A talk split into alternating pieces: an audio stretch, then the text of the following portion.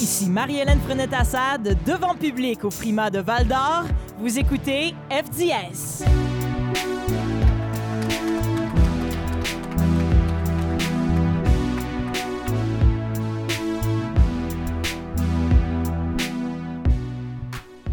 Aujourd'hui, à FDS, on reçoit Mélissa Drainville, directrice générale du Frima, et Marie-Ève Carrière, gérante de Half Moon Run. Merci les filles d'être ici. Bonjour, bienvenue Un plaisir. à bord. Bonjour, merci. Euh, ben, je vais commencer peut-être par euh, vous demander qu'est-ce que vous faites euh, dans, dans vos emplois respectifs. Peut-être nous expliquer un peu euh, vos titres. Euh, si on commençait avec toi, Mélissa. Alors, je suis euh, Mélissa Drainville, une, euh, une voix de dentelle, comme vous pouvez bien l'entendre. Je suis la directrice générale depuis un an, mais j'ai coordonné pendant le festival pendant huit ans à titre de bénévole. Et euh, dans le fond, j'ai fait plusieurs emplois, mais à la base, mon but, c'était vraiment de créer un festival, de travailler là-dedans. Et quelques années plus tard, ça s'est réalisé. Alors, voilà. Et Marie-Ève, euh, toi, tu travailles, tu es gérante d'Half Moon Run. Peut-être nous expliquer un peu ce que tu fais, parce que c'est pas tout à fait ça. C'est pas ça? tout à fait ça. Je suis pas la gérante de Afternoon, je suis la day-to-day manager de Afternoon. C'est super dur parce que ça se traduit pas vraiment en français. C'est comme un rôle qui existe beaucoup en dehors du Québec. Quand tu dis day-to-day, tout le monde fait Ah, cool. Euh, ici, tu dis day-to-day, puis les gens te regardent avec un petit air suspicieux, hein? Puis dans le fond, tu sais, quand si je- traduire ça, c'est, je, suis la gérante au jour le jour. C'est un peu moins glamour, là.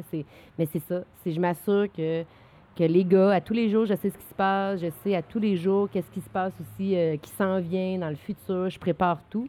Je m'assure que tout est fait. Je suis vraiment la personne, la, middleman. Je suis même parfois la middleman entre le gérant et le band. Euh, c'est vraiment ça mon rôle. Tout est filtré par moi. Un rôle presque de maman, des fois? Oui, oui. Maman, ouais. babysitter, Oh, confidente, amie. euh. Mais là, on est la dernière journée du Frima 2018. Euh, Mélissa, si je te demandais un peu tes impressions sur cette, euh, sur cette édition-là, c'est ta première année pour toi ou ta deuxième année comme DG? Tu disais ça fait un an. Moi, dans le fond, c'est mon deuxième festival complet que je suis DG. J'ai été engagée au mois de mars euh, euh, l'année dernière. Donc, euh, mon bilan est positif. Euh, je crois que le but, là, il faut toujours se recentrer en disant que qu'on soit 400, qu'on soit 50, si les 50 qui sont là ont vraiment du plaisir, puis ils écoutent, puis ils ont tout donné, il y a un beau partage avec l'artiste, c'est ça le, but. Parce que on va se, on se cachera pas, cette année, on a eu plus de difficultés à vendre les billets. On savait pas qu'est-ce qui se passait. On sait pas si parce que l'été est arrivé plus euh, tardivement.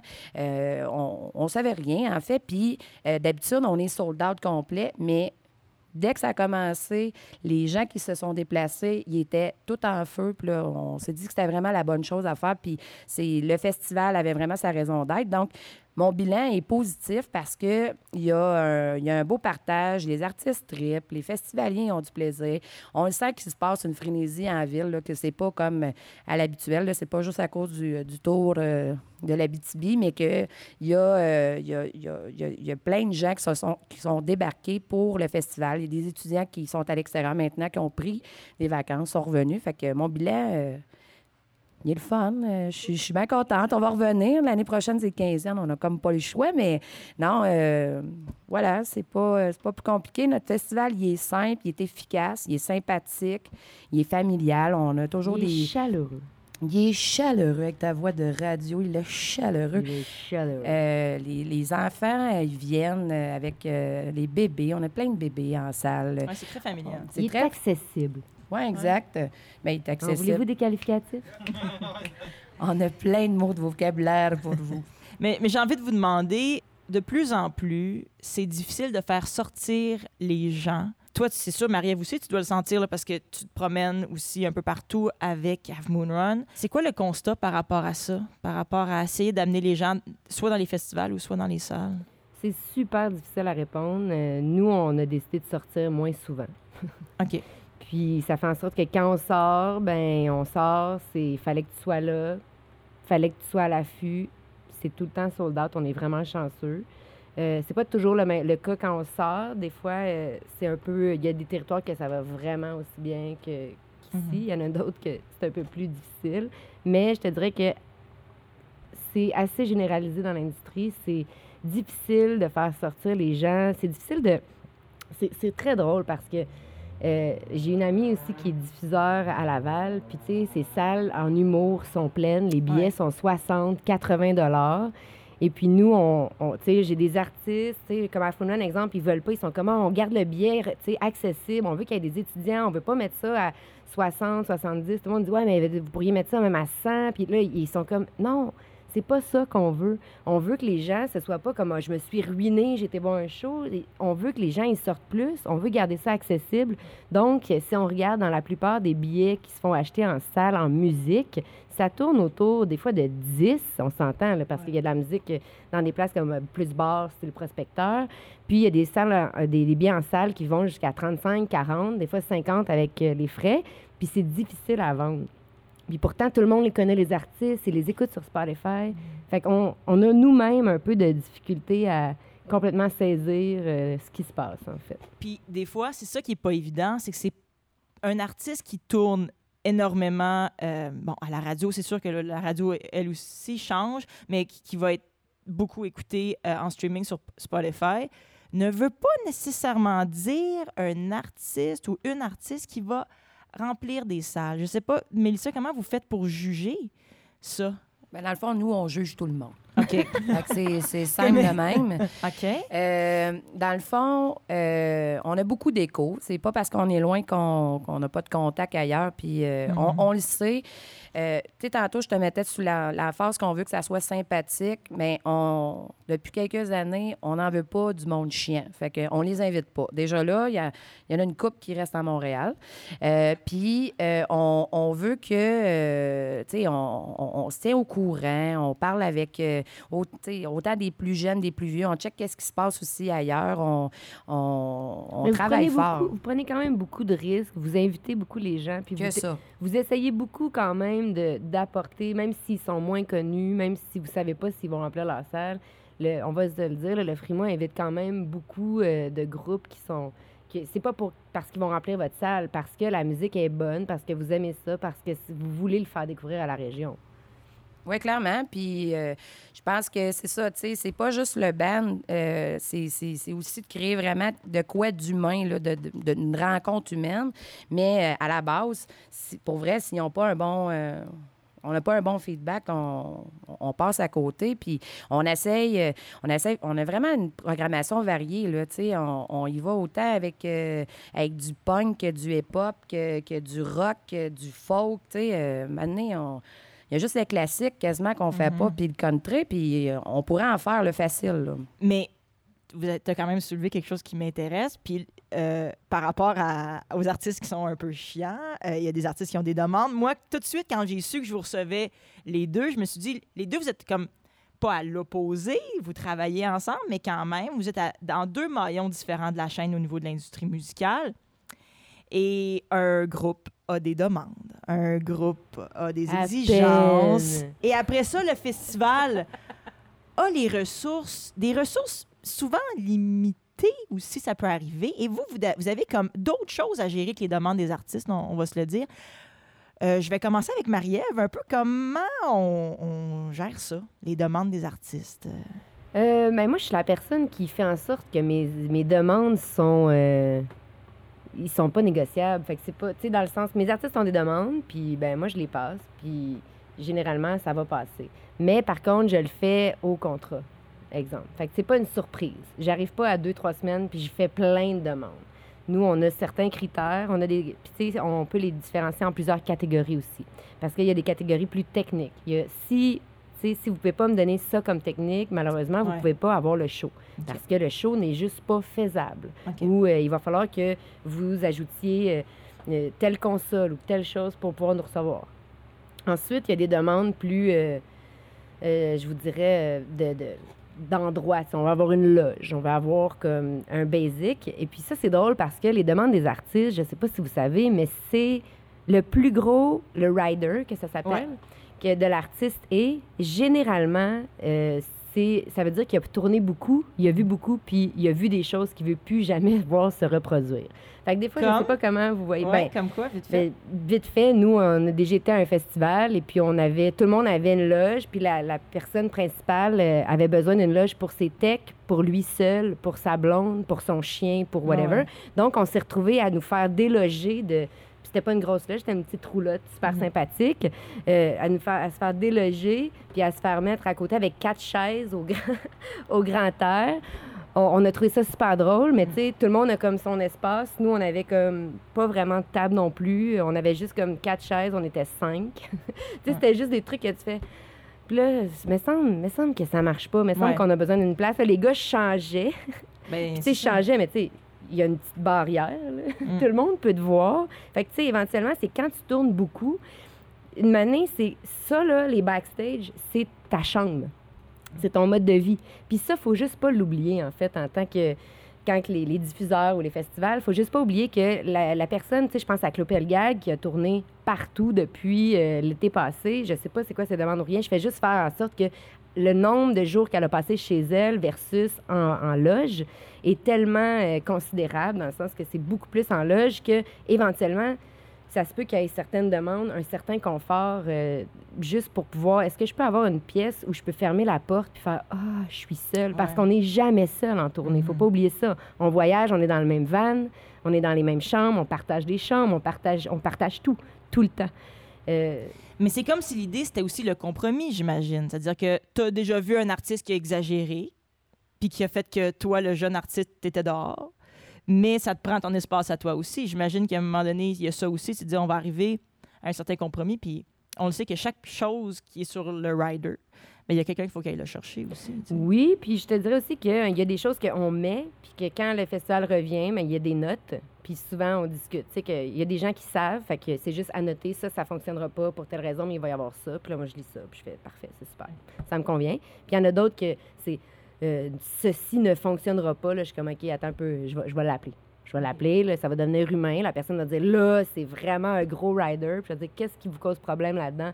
Ben là, on vous demandait des bières de microbrasserie. Ah, mais il n'y a pas de problème. C'est juste que si on avait eu le choix, on aurait pris ça. Ils n'ont pas de choix, on va pas chialer. C'est juste qu'on le marque.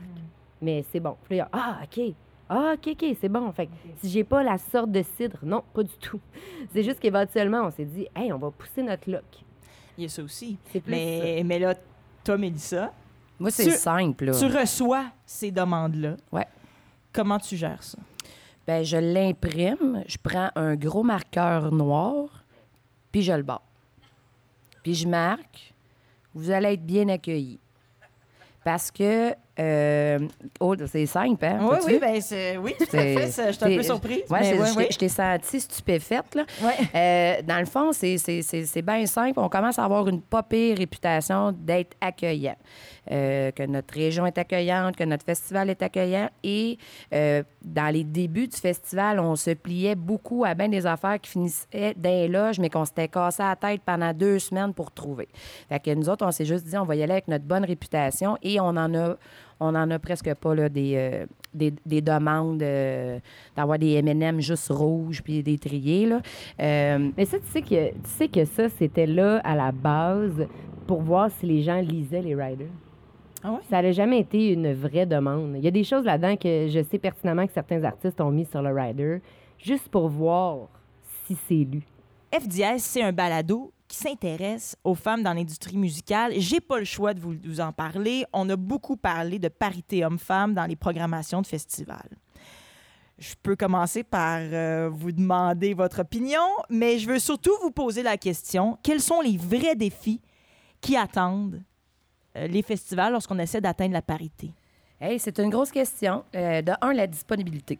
Des artistes? De la disponibilité des artistes. Nous, on essaye de faire des soirées, euh, d'inviter des artistes pro-femmes. Puis je te dirais que c'est difficile euh, d'avoir les disponibilités. Des fois, ils tournent pas assez. Fait que là, leur composer, des fois, il y, a- il y a comme un- vraiment un challenge. Mais après ça, puis je... Dans le fond, euh, j'ai pas tant réfléchi, je te dirais, là. mais euh, ça, ça change quand même régulièrement. Mais moi, je pense que si tu es bonne, tu vas être bonne, puis tu vas venir au festival. Euh, je- pense vraiment qu'il y a, pour moi, là, Mhm. pas dans les, je parle pas dans les gros centres, etc., là, mais euh, les Vulvettes, l'année passée, ils font du rock. On les a engagés parce qu'ils font du bon rock. Mhm. Puis on aurait pas engagé d'autres bands. là. Mais euh, moi, c'est pas le sexe. Il n'y a pas de. C'est pas une considération nécessairement. C'est pas une considération, c'est le produit que tu, me- que, que, que tu me donnes, c'est la- l'ambiance que tu crées, c'est. Ben pour moi, en tant que Mhm. femme, c'est ça. Je veux pas juste des, des bandes de gars, là. Puis cette année, pour vrai, on a travaillé fort pour en amener, pour que... Parce que là, il y a eu quand même un débat social, puis il y a eu une pression, ces festivals, puis on, on- on a fait des... On a essayé, puis à un moment donné, on s'est juste dit, ben on va quand même y aller avec qu'est-ce qu'on qu'est-ce qu'on aime écouter, qu'est-ce qu'on qu'est-ce qu'on veut proposer. Mais ici, au, au Frima, on propose vraiment plein de sortes de bennes, comme on a parlé tantôt. Fait que que ce soit une femme, un gars, le produit, il faut qu'il soit bon puis que, euh, qu'il soit intéressant à regarder. Marie-Ève, toi, t'es gérante d'un band de gars. Je sais pas, euh, ton opinion par rapport à tout ça. C'est dur de donner son opinion quand euh, ton opinion ne, ne, ne va pas dans le même sens que Mhm. tout le monde. Euh, dans le sens où, effectivement, je suis avec un band de gars, mais j'ai été aussi euh, chez Indica dans le management de, de, de Caracol. OK. Euh, fait que quand même, j'ai eu, avec, j'ai eu à, à gérer tout ça. Mais ce qu'on s'est rendu compte, en fait, avec Caracol, c'est euh, c'est que des fois, il y a des vagues. Puis euh, l'année où Caracol, exemple, avait euh, sorti son album, Mhm. il y était sept femmes de, qui faisaient sensiblement un produit similaire qui sont sorties la même année. Puis, euh, puis ça, ça aussi, ça a de l'impact. Où je veux en venir avec tout ça, c'est moi, je suis d'avis que c'est la chanson et non le sexe, euh, la couleur, euh, l'origine, whatever, qui, qui fait en sorte que tu es programmé. Puis si c'est euh, si c'est cette année, il y a sept femmes qui vont faire aussi une programmation diversifiée, je sais pas, parce que chaque festival a quand même son objectif. Ben j- j'ose croire, peut-être que je suis naïve, que c'est que toutes ces femmes-là vont être invitées à- au même titre que les hommes. Puis je pense il y a quand même des gros noms qui sont sortis. Puis, tu sais, il y a Saint-Vincent qui était à Chiaga en même temps que Lord qui était les têtes d'affiche. Il y a eu quand même, tu sais, des fois c'est plus femmes, des fois c'est plus hommes. Des fois, je pense que ça va avec les releases, ça va avec les dates de Mhm. sortie, ça va avec qu'est-ce qui se passe, qui qui tourne. euh. Mais puis, nous, on est un festival qu'on met aussi en valeur la relève. Puis la difficulté présentement, c'est que il y en a pas 100 là, qui, qui font de la, de la, de la chanson. Qui, tu sais, on, hey, on- pas qu'on se bat, là, mais à chaque fois qu'on entend que quelqu'un peut-être pousse la chansonnette, mais bien souvent aussi, c'est des, des interprètes. Fait que là, tu sais, nous autres, on cherche des auteurs, compositeurs, interprètes. C'est, comme un peu complexe. Euh, Je l'aime bien, Lara Fabien, mais tu sais, quand Mhm. que la madame, c'est ça qu'elle chante, euh, Mais- je peux pas la- je peux pas la programmer non plus. Il y, y a aussi quelque chose euh, dans notre région que c'est vraiment tough d'aller chercher les filles. Puis même à un moment donné, je me suis dit, parce que je pique les idées des autres, tu sais, les écoles de rock de filles, là, mais tabarnouche, on va aller faire ça au conservatoire, on va juste faire un camp de jour pour que notre relève euh, féminine elle monte. Bien là, ça sera un projet futur. C'est quand même intéressant. Mais quand même, il y a des festivals qui ont des préoccupations de vendre, tu sais, 10 000 billets, de vendre, qui ont, qui ont... Et donc, des fois, je me le demande, que ce soit dans les, diffuseurs dans les salles ou, ou, ou, euh, un festival, est-ce que c'est difficile de remplir une salle avec une tête d'affiche féminine, tu sais? Pas plus. Non, mais gars, Claude Pelgag est venu mercredi, Ariane Moffat, Mar- euh, Marc-Pierre Arthur. Mhm. euh, hey, Il y a des gars qui ont. Que, que ça a été bien plus tough à vendre leur show que, euh, que, des filles. Euh, mais c'est sûr que, tu sais, le, le, le débat présentement, je pense qu'il se passe dans les gros festivals. Mhm. là, dans- moi, c'est un. Mais c'est peut-être pire pour les gros festivals. C'est ça que je me demande. Est-ce que c'est pire parce qu'il y a aussi des festivals qui ont des grosses préoccupations de vente de bière. Ça, on le dit pas souvent, mais on sait que l'argent des subventions est de moins en moins là. Et donc, des fois, la vente de bière, pour vrai, ça fait une différence. Ben, vendez des gin tonics. Mais je sais pas, est-ce que- va être, 7 piastres au lieu de 5. euh, Ouais, 7 Non, non, piastres mais au lieu de 5. est-ce que c'est plus les gars vont difficile? payer aux filles. Non, excusez, excusez. Bon, bon. Mais est-ce que c'est plus difficile de vendre de la bière avec une artiste féminine? Avez-vous fait ces calculs-là? Ah, écoute, c'est Est-ce que Claude Pelgag vend moins de bière que Dead Obies? tu sais? C'est intéressant Ben, quand même. Ben, check bien. Ben, pour vrai, là, surprenamment, là, j'ai- j'aimerais ça spotter quelqu'un qui est au bar. là. Mais hier, on n'a jamais vendu autant de forts que ça. Ah ouais, Euh, je crois que c'est une vague de jeunesse euh, qui, qui prennent des drinks, qui aiment ça choisir, qu'est-ce qu'ils ont dans leur gin tonic, etc.